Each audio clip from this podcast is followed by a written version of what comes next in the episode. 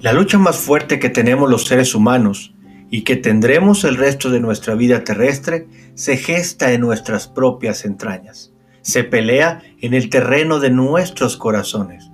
No es en contra de los demás ni contra las circunstancias. Es una lucha en contra de nosotros mismos. Muchos nos damos cuenta, otros sorprendentemente no, pero vivimos diariamente una rayerta feroz hirviendo en nuestro interior.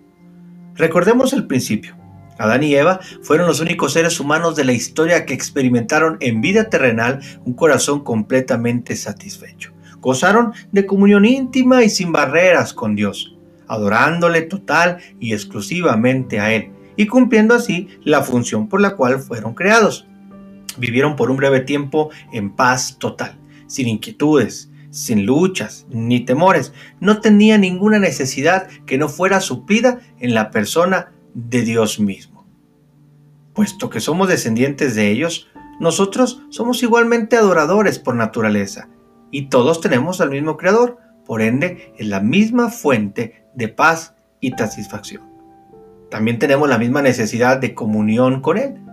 Pero desde el momento en el que Adán y Eva decidieron que Dios no era suficiente para ellos y desobedecieron su orden y se rebelaron ante Él, esa comunión perfecta, esa paz, se rompió y desde ahí los seres humanos hemos buscado objetos alternos de adoración. Buscamos otras fuentes de felicidad. Nuestros corazones reconocen que necesitan algo que este mundo físico no ofrece. Pero como nuestra maldad ha distorsionado nuestro diseño original, ha distorsionado entonces también nuestra búsqueda de identidad, placer y bienestar, y diariamente somos engañados por nuestro corazón. Somos vagabundos buscando algo que nos llene, pero no sabemos en realidad qué es. Los objetos o seres alternos de adoración hacia los cuales nuestro corazón engañado nos impulsa son nuestros ídolos realmente y son nuestros dioses. Y es que cada vez que mi corazón me convence de que algo o alguien aparte de Dios me puede satisfacer o dar mi identidad, en realidad estoy adorando a un ídolo. Cuando busco identidad, bienestar y poder en cosas terrenales o en personas comunes y corrientes, la realidad es que estoy levantando ídolos en mi corazón. Tomemos entonces un momento para identificar algunos de estos. Por ejemplo, los ídolos de identidad. El deseo de identificarnos con algo o con alguien es natural. Dios nos creó para identificarnos con Él. Nos hizo su imagen para representarlo sobre esta tierra y ejercer dominio sobre ella. De hecho, la identidad de Adán y de Eva les dio su razón de existir en Dios mismo. Pero su exabrupto trastornó todo esto porque cambió su relación con Dios y rompieron su paz. Y entonces todos tendemos a confundirnos en cuanto a nuestra identidad. Y la pregunta es, ¿en qué buscamos colocar nuestra identidad? Puede ser nuestra apariencia, en una relación amorosa, en los logros, en el éxito, en la fama. Pero ¿qué sucede? Llego a pensar que para estar contento conmigo mismo, para sentir que tengo algún valor o una razón de existir, necesito entonces ser conocido, famoso, ser reconocido por la gente, aceptado o pertenecer a algo o algún club o algún grupo. ¿Cuántas veces entonces no hemos gastado por impresionar o hasta caído en adicciones o excesos por poder ser parte de algún grupo? Mi concepto de quién soy entonces necesita tener algún valor comparado con otros necesita, pareciera, ser reafirmado por el resto de las personas. El problema es que entonces estoy atando mi sentido de identidad a la aprobación y a la aceptación de terceros, y ese es el ídolo de la identidad. Otro, por ejemplo, es el ídolo del placer y la comodidad. El deseo de sentirnos bien y estar cómodos también es natural. Dios nos creó para experimentar placer y para experimentar gozo, siendo Él la fuente máxima de todo esto. Pero otra vez, ese deseo natural que tenemos fácilmente nos lleva a levantar ídolos en nuestro corazón. Cuando mi deseo de placer o de comodidad me lleva a desobedecer a Dios o me impulsa a dejar de hacer algo que debo hacer, entonces se convierte en idolatría, en algo a lo que me estoy aferrando a tener. Y fíjate, ¿cuáles deseos de placer y comodidad comúnmente se levantan como ídolos en nuestros corazones? El deseo de ser amado, por ejemplo, nos lleva a acciones horribles, a relaciones sentimentales llenas de patologías, masoquismos y heridas muy profundas, que soportamos solo por sentirnos amados al precio que sea. El dinero es un ídolo frecuentemente mencionado, pero no es tanto el dinero en sí, sino las comodidades que éste ofrece. Si rechazo la comunidad íntima y transparente con Dios o alguien que desea ayudarme, puede ser porque mi corazón evita la incomodidad de abrirme y de enfrentar mis propios errores. Si batallo, por ejemplo, para llegar puntualmente a los lugares, puede ser también por esa misma comodidad. Hay muchos ídolos sutiles de comodidad y de placer que están realmente enterrados en nuestros corazones, profundamente enterrados, pero que nos están afectando. Existe, por otro lado, en la categoría de los ídolos de poder. El deseo de ejercer algún dominio sobre personas y circunstancias es natural hasta cierto grado. Se nos otorgó autoridad y dominio y algo que implica tomar decisiones. Pero el problema es que no queremos estar tampoco a veces bajo la autoridad de Dios ni de nadie. Y eso produce una, una lucha de poder impulsada por nuestra maldad. Y entonces ejercer autoridad y control apropiado no es malo, pero desear controlar a otras personas y circunstancias siempre, en todo momento, sí lo es. El deseo de poder y dominio es una área de idolatría grave en nuestras vidas. Muchos tenemos la manía de querer controlarlo todo. Somos posesivos, aprensivos y sabemos de sobra los problemas que esto nos ha acarreado. El ídolo de poder puede también enmascararse en la búsqueda de dinero ya que el dinero muchas veces proporciona poder. Tratar mal o incluso violentar a nuestro cónyuge o amigos es síntoma del deseo de poder.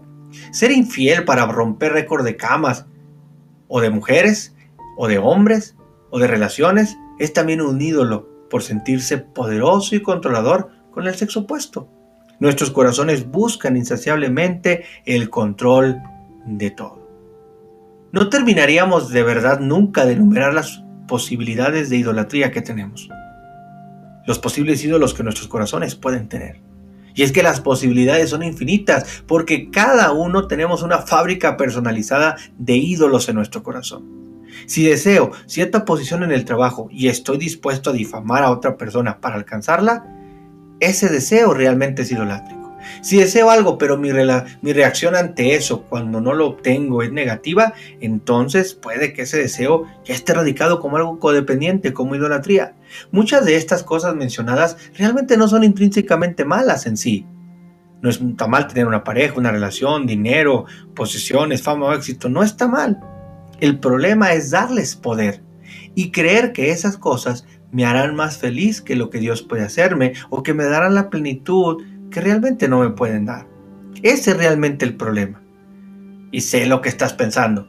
Bueno, pues entonces todo puede ser un ídolo. Pues sí, acertaste. Todo aquello a lo que le damos un gran poder, a lo que pensamos que va a satisfacer nuestra vida y lo ponemos en el lugar de Dios, como si fuera un Dios, eso lo es. Y tenemos mucho que entonces trabajar y que identificar en nuestra vida. Pero los ídolos pueden destruirse. Como adoradores, por naturaleza, la solución yace en corregir lo que adoramos, en corregir la adoración de nuestro corazón. Jesucristo en su paso por la tierra nos dijo lo que es nuestro camino a la verdadera felicidad y hacia el descanso, cuando pronunció aquellas palabras que dijo, ama al Señor tu Dios con todo tu corazón. Dios es el único que puede ofrecerme una identidad segura, un bienestar genuino y una libertad verdadera. Nuestra condición de idolatría representa un corazón dividido, pero la realidad es que necesitamos un corazón sencillo en el que solo Dios reciba la adoración. Debemos sustituir entonces en nuestros corazones a esos ídolos, a esos dioses funcionales por el Dios verdadero. Amigos, amigas, derribar esos ídolos de nuestro corazón, esa será nuestra tarea hasta el último día que estemos en la tierra.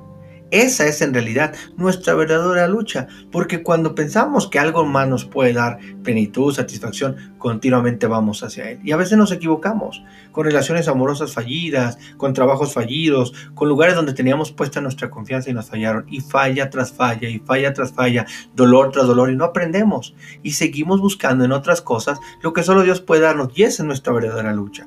¿Cómo dejar que nuestro corazón no se incline a esos ídolos y permanezca centrado en la fuente capaz, en la única fuente capaz de darnos plenitud y satisfacción. Y es que aunque podamos saber en teoría que esta es la fuente correcta, nuestro corazón divaga, vagabundea hacia otros cariños, hacia otros amores, hacia otros ídolos y lo único que hace es sufrir y sufrir. Pero esa es la lucha. ¿Cómo evitar que nuestro corazón vaya en pos de otros ídolos y vaya hacia el Dios verdadero? Y, muchas veces por eso se permitirá la desilusión, la tristeza, las pruebas, la traición y la pérdida, para que veamos que nuestros ídolos son insuficientes, para tumbar a nuestros ídolos uno por uno y darnos cuenta que no tienen la capacidad de darnos lo que tanto esperamos de ellos. Por eso necesitamos derribar esa idolatría, sustituyendo cada uno de esos ídolos por el Dios que sí puede darnos completa, total y plena felicidad en nuestras vidas, plenitud, tranquilidad, paz y contento. El dejar que nuestro corazón confíe en el Dios verdadero y no en la idolatría, es la lucha interior. Pero debemos dejar que Dios trabaje en nosotros, trabajar nosotros en nosotros mismos y extirpar nuestras raíces idolátricas.